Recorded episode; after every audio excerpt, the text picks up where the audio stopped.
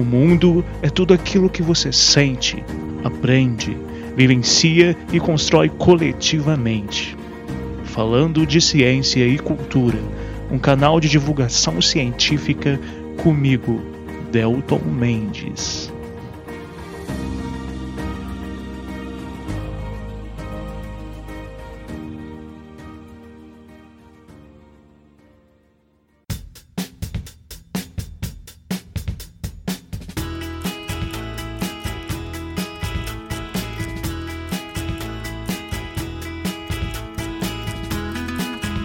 Sejam muito bem-vindos para mais um episódio do Falando de Ciência e Cultura.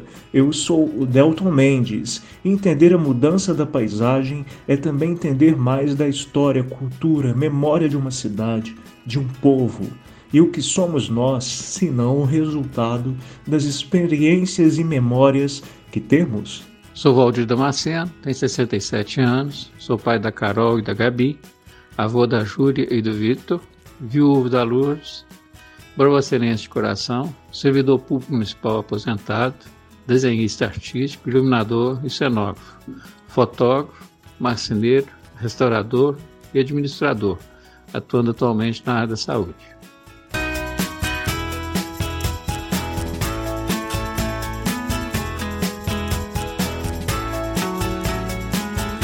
Galera, nesse episódio conto com a participação do amigo Valdir Damasceno, que além da experiência com gestão pública, tem um olhar artístico e histórico muito profundo é, sobre a história mesmo de Barbacena, tendo muita coisa para compartilhar com a gente aqui no podcast, inclusive é, coisas relativas, né, aspectos relativos às mudanças ocorridas em termos de malha urbana, biodiversidade dentro da cidade, cursos de água e muito mais. Então, Valdir, seja muito bem-vindo e antes de irmos para a discussão principal, gostaria apenas de dar o recado inicial de sempre. Se você está ouvindo este programa e acha importante a divulgação científica com debates também como esses de hoje e quiser contribuir com qualquer valor, para manutenção do podcast, né, que não é fácil, basta me mandar mensagem pelo WhatsApp 32 98451 9914. Pode ser qualquer valor mesmo, viu, pessoal? Qualquer valor ajuda muito. Aliás, agora nós temos também um grupo de ouvintes, né, com ouvintes no WhatsApp mesmo. Quem tiver interesse em participar desse grupo, no qual nós conversamos sobre diversos assuntos, sobre os episódios e onde eu também ofereço dicas de leituras, filmes, etc., é só mandar mensagem que eu adiciono, né? Mande mensagem lá no WhatsApp que eu adiciono ao grupo. Será uma honra ter você, vocês é, nesse grupo mais íntimo, né? Mais proximal do Falando de Ciência e Cultura. Bom, é isso então, pessoal. Bora para a discussão.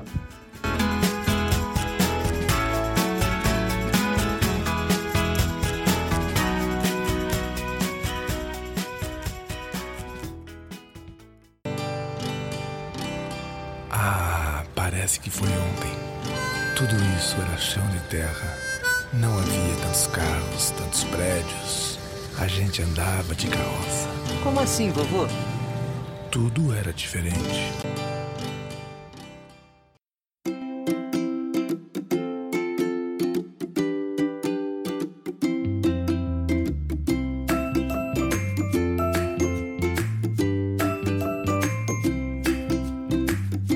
As cidades no Brasil passaram por processos conturbados nas recentes décadas, especialmente, eu diria, a partir dos anos 60, com algumas transformações que foram muito significativas, sobretudo transformações provocadas a partir de pressões né, decorrentes do crescimento populacional humano é importante dizer sempre isso, né? Dos anos 60 e 70 para cá, nós praticamente dobramos a quantidade de pessoas. Na verdade, a gente dobrou a, a quantidade de pessoas que habitam o planeta Terra. É, ou seja, em menos de 30 anos, né, nós dobramos essa quantidade de indivíduos.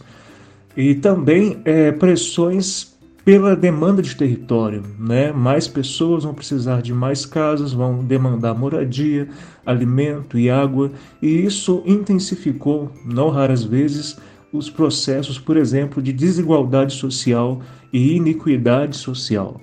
Barbacena, do, cidade na qual nós estamos, é uma cidade do interior de Minas Gerais. É, Valdir também mora aqui, então é um município que passou por esses processos também.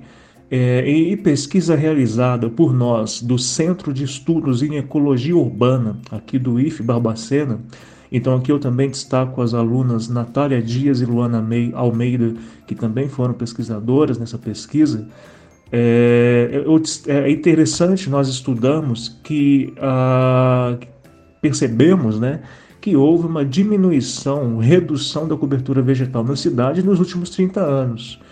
E que isso também está relacionado, nós notamos também a intensificação da periferização do município, ou seja, mais pessoas morando em bairros da cidade mais marginais, e quando eu digo marginais, eu não estou falando daquele, daquela noção de marginalidade preconceituosa, estou falando de bairros que vivem mais nos limites do município, da malha urbana. E muitas vezes essas pessoas que moram nessas regiões habitam com muita ausência de dignidade, né? Várias pessoas com, com um péssimo acesso à água, ao saneamento básico, então tudo isso é muito importante, né? E está correlacionado, pessoal, a esse processo de crescimento dos municípios, né? Que é um processo que todos os municípios praticamente no Brasil passaram nesses últimos 30 anos. Bom, Valdir, é, existe uma correlação direta entre, então, entre a diminuição de cobertura vegetal, por exemplo, e o entendimento da própria história da cidade. Por exemplo, nas regiões onde nós tivemos essa redução de quantidade de árvores, são também regiões, como eu disse, onde também tivemos despontar de mais ambiente construído, casas, ruas, enfim, concreto e asfalto. É, na pesquisa, inclusive, nós notamos que regiões próximas ao centro da cidade, alguns bairros próximos ao centro da cidade, têm 0% de cobertura vegetal, ou seja, hoje não apresentam nenhuma árvore praticamente, ou então nenhuma região com cobertura vegetal.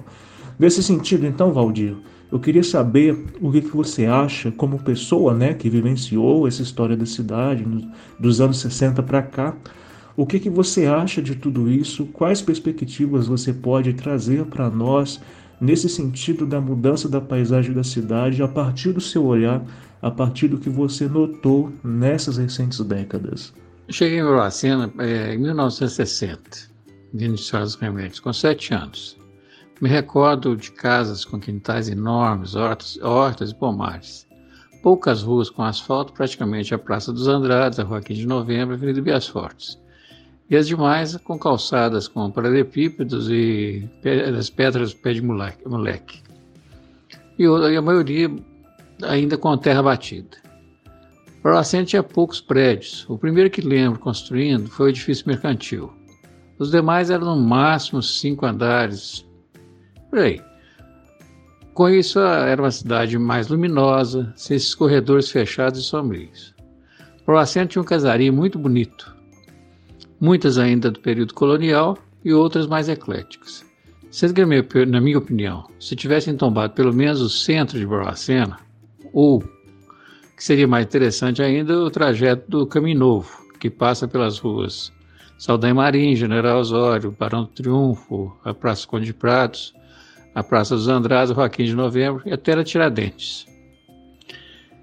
Sei que a, o caminho novo segue, né? desce pelo pontilhão e vai até na, pelo, pelo próprio caminho novo mesmo que está lá em Santo Antônio.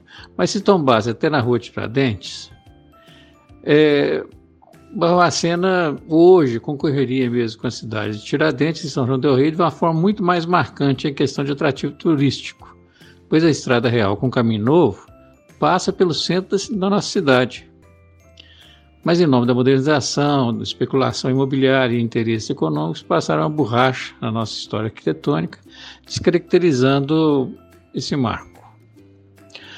Ainda poderia ter evitado esse caos que é o nosso trânsito, ou seja, obrigaria a criar alternativas de trânsito no entorno e o comércio e as repartições não ficariam concentradas só nesse centro. Fiz um trabalho de pesquisa fotográfica e pintei é, 50 aquarelas reproduzindo a época, que mostra como Barbacena já foi bonita. Ah, parece que foi ontem. Tudo isso era chão de terra. Não havia tantos carros, tantos prédios. A gente andava de carroça. Como assim, vovô? Tudo era diferente.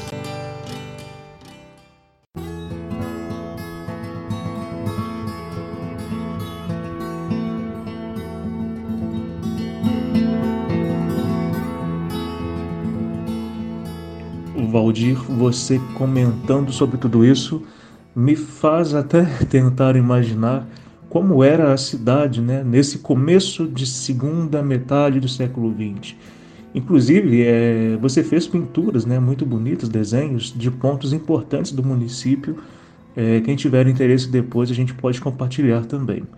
É, você vivenciou, né, Valdir, esse espírito de transformação, inclusive, que os movimentos de contracultura trouxeram após a Segunda Guerra Mundial, que ficaram muito fortes aí é, nos anos 60, 70, a partir, no Brasil, principalmente a partir da música, mas você também vivenciou o período da ditadura militar no Brasil.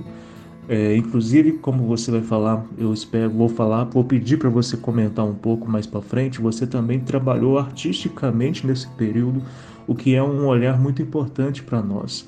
Bom, e dentro de tudo isso que você disse, eu acho que também é importante dizer que muitas vezes, quando falamos é, em paisagem do campo científico, ou mesmo no, no, que se refere aos estudos culturais nas humanidades, nós não, não, não estamos nos referindo apenas àquilo que nós podemos ver. É comum as pessoas associarem paisagem a um tipo de fotografia, quadro, horizonte mas a paisagem também é o conjunto dos sentidos, ou seja, também é marcada por cheiros, odores, sentimentos, percepções diversas, afetos. E isso torna os estudos sobre a mudança da paisagem tão importantes. E notem que são estudos que não são unidirecionais, são multidisciplinares, né? inclusive também no campo ecológico e ambiental. Bom, pelo menos eu acho que no campo ecológico e ambiental precisam ser multidisciplinares, né?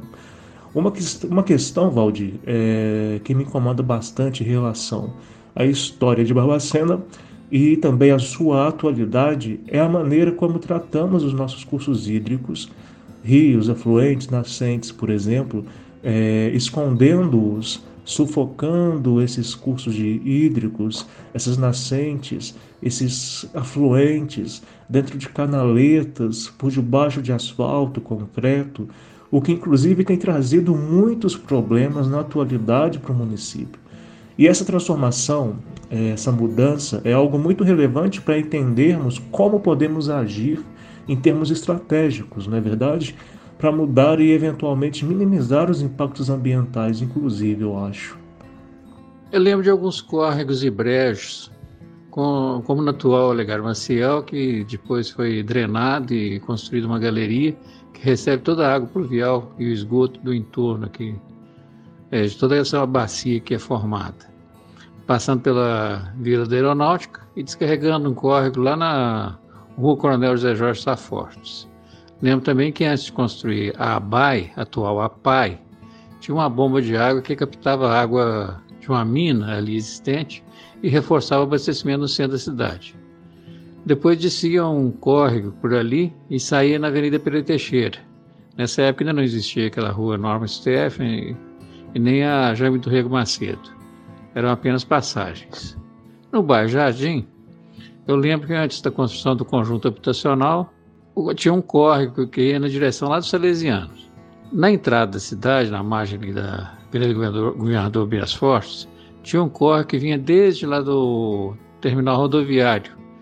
E como era céu aberto e não tinha limites de margem, é, nunca vi o seu transbordamento. Na década de 1970, começaram a criar barreiras, construindo ali passagem dos terrenos, dos terrenos de propriedade, das propriedades da rua Cesar Alvim com fundos para a Avenida Governador, Bias Fortes e foram afunilando a passagem.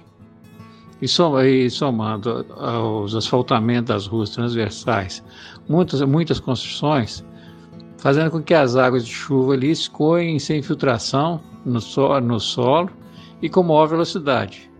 Daí criou essa situação difícil de resolver. Ainda vão ter que é, conviver com essa situação por muito tempo, com as constantes inundações que ocorrem na região do Pontilhão. Até o final da década de 1980, ainda era muito comum em Barbacena os veículos de tração animal. Quando fui trabalhar na prefeitura em 1968, lembro da cobrança de, do imposto que era sobre as bicicletas e veículos de tração animal. Tantas bicicletas como as charretes e carroças eram obrigadas a ter uma placa azul no formato assim, de oval com a numeração do registro. Leite, queijos, verduras, legumes e frutas, uma, em grande parte eram comercializados em charretes e carroças. E como transporte de móveis, utensílios, recolhimento de entulhos, era puxado tudo cavalo. Nessa época, era muito comum o comércio de pássaros, como canários, coleiros, sabiás e outros. E raramente eram, é, a gente via algum solto. O que era comum era pardal e tico-tico. Hoje, pelo menos, tem uma coisa boa. Com essa proibição do comércio de pássaros, hoje a gente vê uma boa quantidade de, desses passarinhos voando aqui soltos, né? enfeitando a nossa natureza.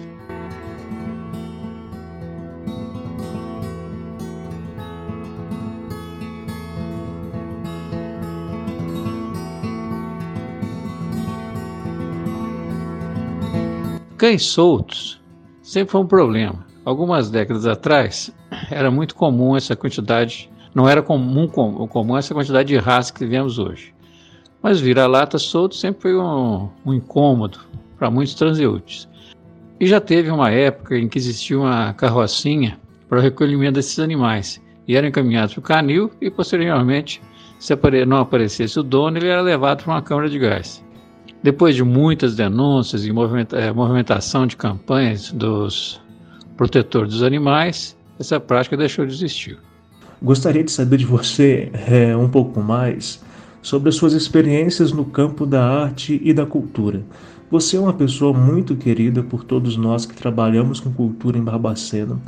Eu é, mesmo aprendi muito com você no que se refere não só à história da cidade, mas à iluminação, né? trabalho de iluminação, fotografia, por exemplo. Então gostaria de entender um pouco mais dessa sua, dessa sua história é, de ligação com a cultura e para a cultura aqui no município.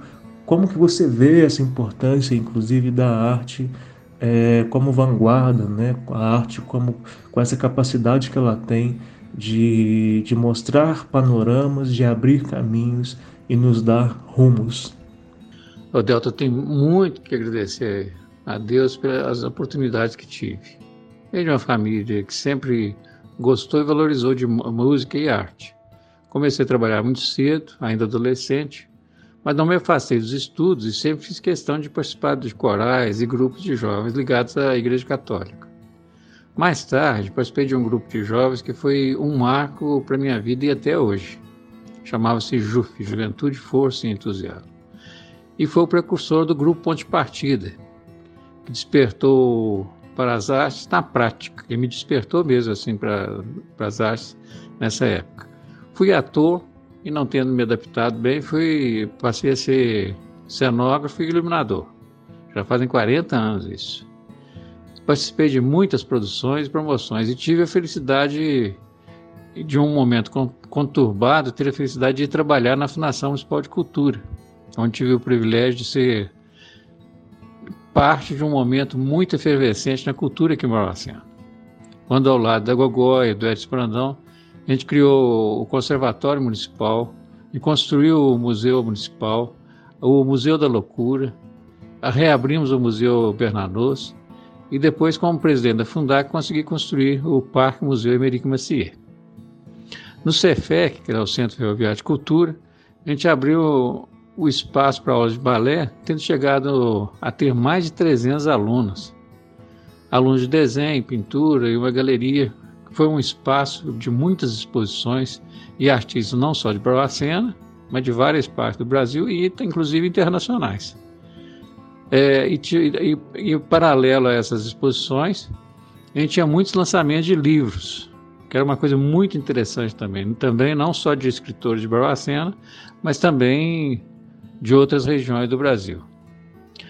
É, não posso deixar de registrar uma outra marca importante, que foi a criação do Arquivo Público Municipal Professor Otaís de Savassi, que preserva, graças a Deus, preserva a nossa memória documental. É, fiz todas essas referências para te mostrar que, tendo vontade, as coisas acontecem.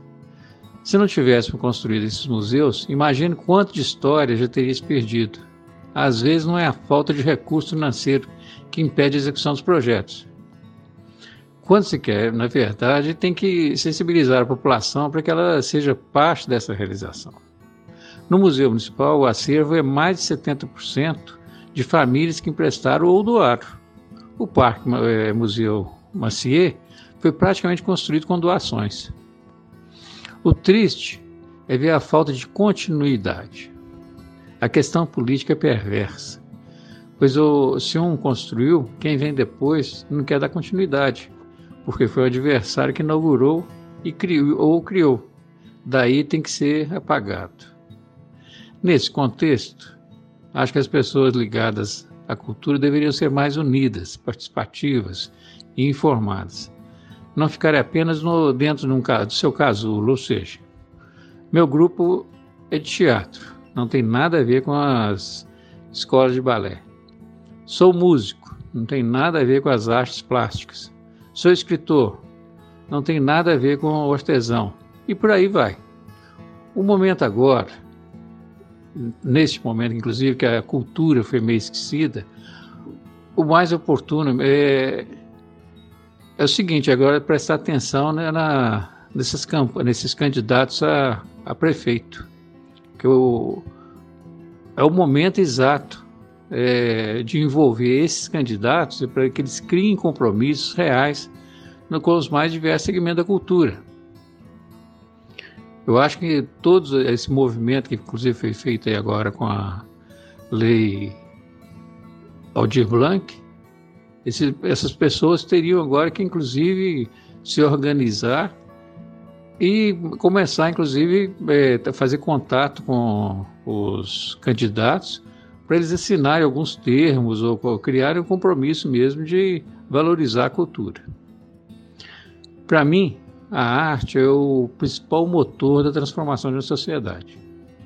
É, eu concordo totalmente, Valdir. É, alguns autores, inclusive, sociólogos, filósofos, costumam dizer que se nós queremos entender os rumos que uma sociedade está tomando, precisamos olhar para os artistas, pois os artistas sempre serão uma espécie de termômetro de uma sociedade, apontando muitas vezes caminhos ou expressando mazelas, urgências que até mesmo a ciência, não raras vezes, não consegue entender.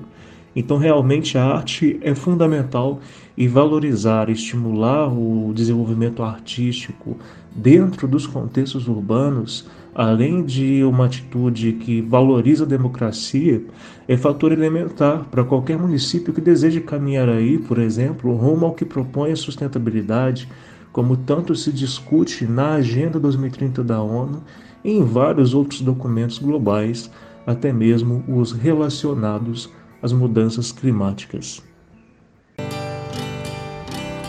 Ah, parece que foi ontem. Tudo isso era chão de terra não havia tantos carros, tantos prédios. A gente andava de carroça. Como assim, vovô? Tudo era diferente.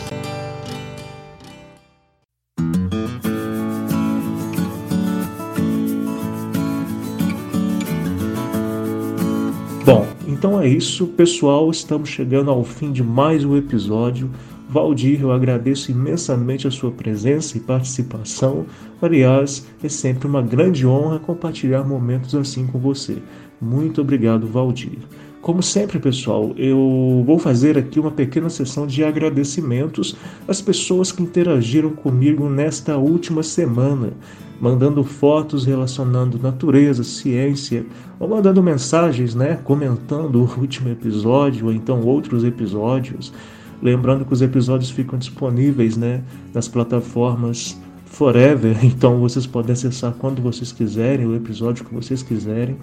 Bom, então eu agradeço imensa, imensamente a Jussara Mendes, do Rio de Janeiro, a Alessandra Lisboa, de Manaus, Ana Paula Sandim, de São Paulo, que mesmo morando em estados diferentes, elas sempre têm ouvido os programas e têm mandado mensagens muito legais. Então, muito obrigado, meninas. É um prazer receber as mensagens de vocês e trocar ideias com vocês.